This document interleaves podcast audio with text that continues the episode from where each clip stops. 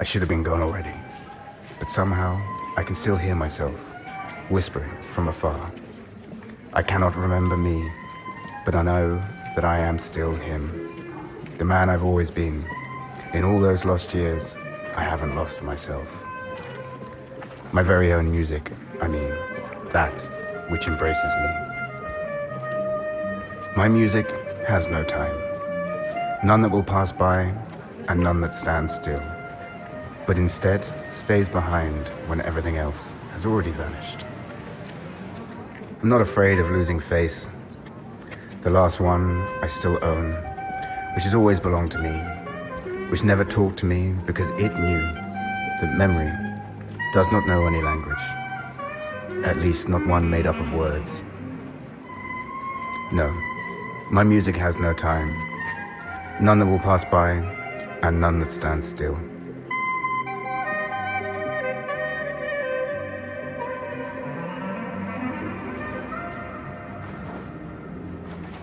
I should have been gone already, but I still heard myself waiting for me from afar.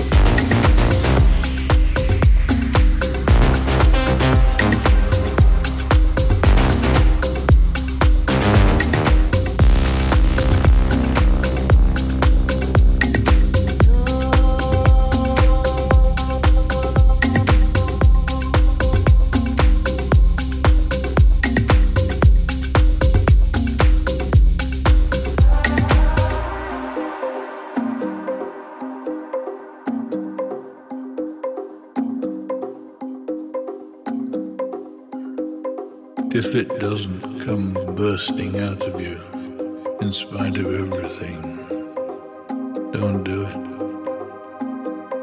Unless it comes unasked out of your heart and your mind and your mouth and your gut, don't do it. If you have to sit up for hours staring at your computer screen or hunched over your typewriter, searching for words, don't do it. If you're doing it for money, for fame, don't do it.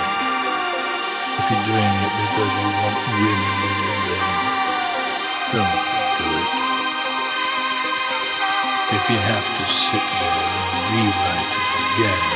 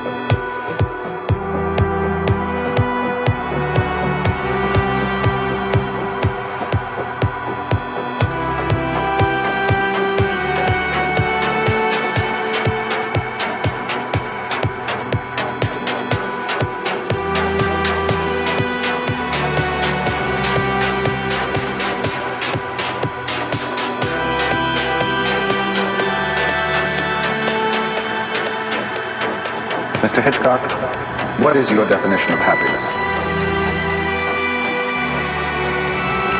A clear horizon. Nothing to worry about on your plate. Only things that are creative